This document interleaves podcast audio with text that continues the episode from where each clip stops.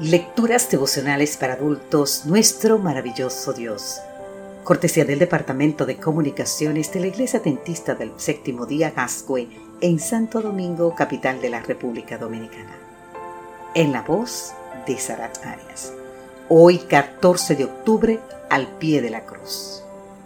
El libro de Isaías en el capítulo 53, los versículos 4 y 5 nos dicen, Ciertamente llevó Él nuestras enfermedades y sufrió nuestros dolores. Pero nosotros lo tuvimos por azotado, como herido y afligido por Dios. Mas Él fue herido por nuestras rebeliones, molido por nuestros pecados. Por darnos la paz, cayó sobre Él el castigo, y por sus llagas fuimos nosotros curados.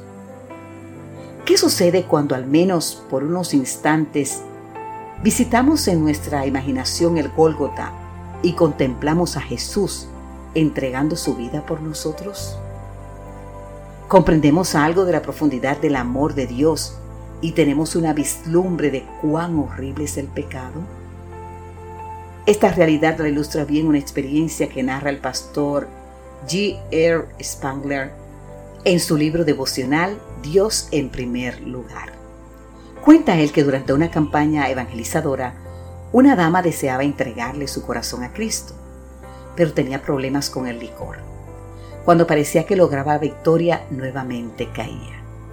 Un día después de haber estudiado la Biblia, la señora sintió un fuerte deseo de beber. Salió a comprar una botella y a su regreso se sirvió una porción.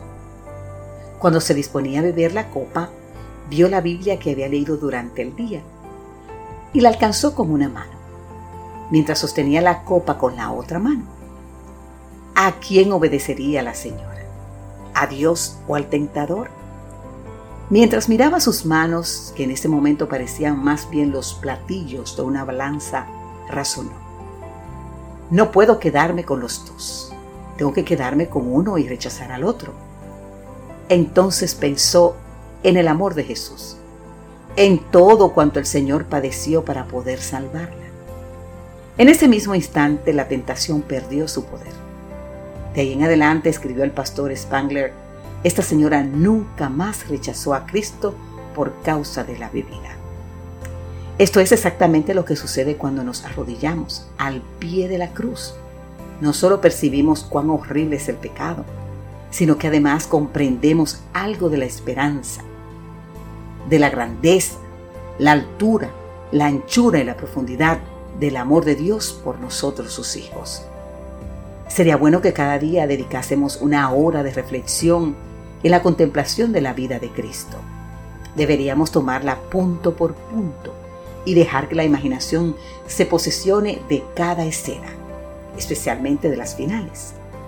Si queremos ser salvos al fin, debemos aprender la lección de penitencia y humillación al pie de la cruz. Querido amigo, querida amiga, ¿Cuándo fue la última vez que tú y yo estuvimos al pie de la cruz? Bendito Jesús, hoy resuelvo tener un encuentro personal contigo cada mañana al pie de la cruz. Quiero conocerte cada día mejor y así esparcir a mi alrededor más y más de tu gran amor, Señor. Amén.